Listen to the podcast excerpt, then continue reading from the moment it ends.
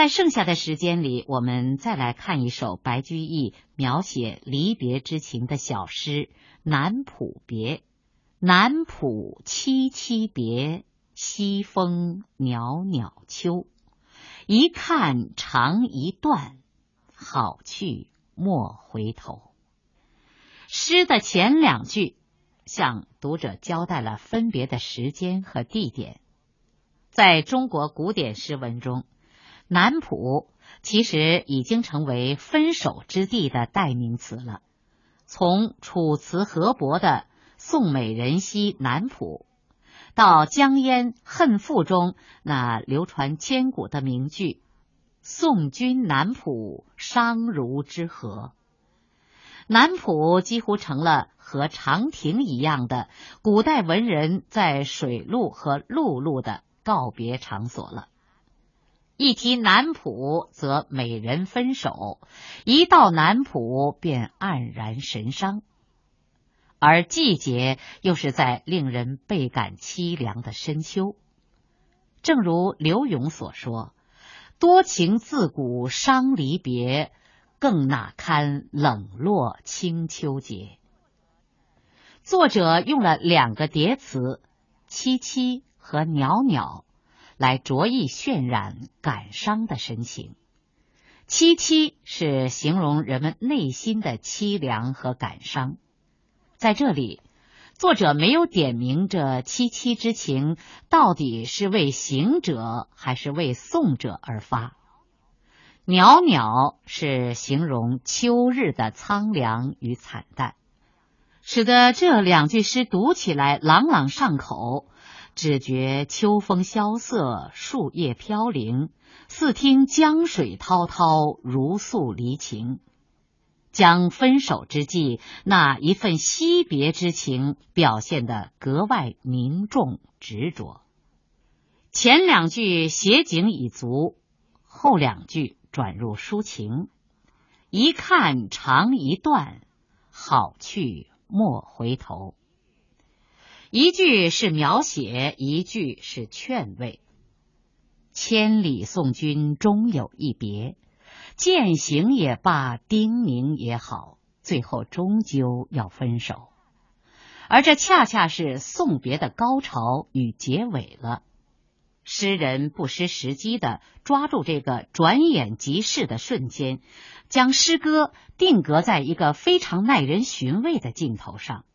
一看长一段，是说离人已经登舟而去，却仍然忍不住频频回首，无言而看。虽然这只是一个没有任何语言的肢体动作，但在有情人眼中，却足以让人肝肠寸断。从这个无语的回首中，我们似乎也分明看到了他那充满依恋的眼神和孤独的内心。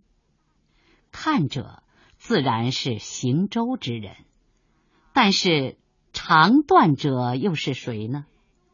是舟中之行者，还是岸上之送者呢？作者又没有明言。这又是这首小诗构思的巧妙之处了。对于送行之际，恐怕不论是走是送，内心都是一样充满离别的感伤的。所以在一开始，白居易就只说南浦凄凄别，分别当然是行人与送者双方的分别。那么，因分别而断肠的凄凄之情，当然也是二人共同承担了。也正因为诗人此时眼看朋友远去，而引起他的无限感伤，所以在诗的最后，才不由自主的发出一句看似大白话的肺腑之言：“好去莫回头，朋友安心上路。”好自为之吧，千万不要再回头张望了。并不是诗人的心肠突然硬了起来，希望朋友马上离开，而是推己及人，觉得这样下去对远行的人真的是太残酷了，所以忍不住喊着送上这句最后的珍重。我们虽然不知道那位已经渐行渐远的朋友是否还能听到诗人的这句发自内心的宽慰之词，但是却被白居易在这首小诗中表达出来的离情别情所深深打动。因为我们每一个人在人生的漫长旅途中，都有着和朋友依依惜别的经历。而凡是经历过分别的人，都会被南普别引发起情感的共鸣，从而也会将这首小诗珍藏在我们的记忆深处。